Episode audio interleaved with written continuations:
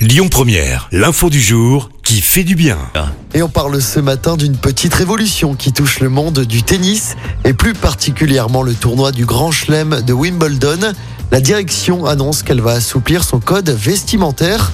Concrètement, les joueuses vont avoir le droit de porter des shorts de couleur sombre dès l'année prochaine lors de la prochaine édition du tournoi.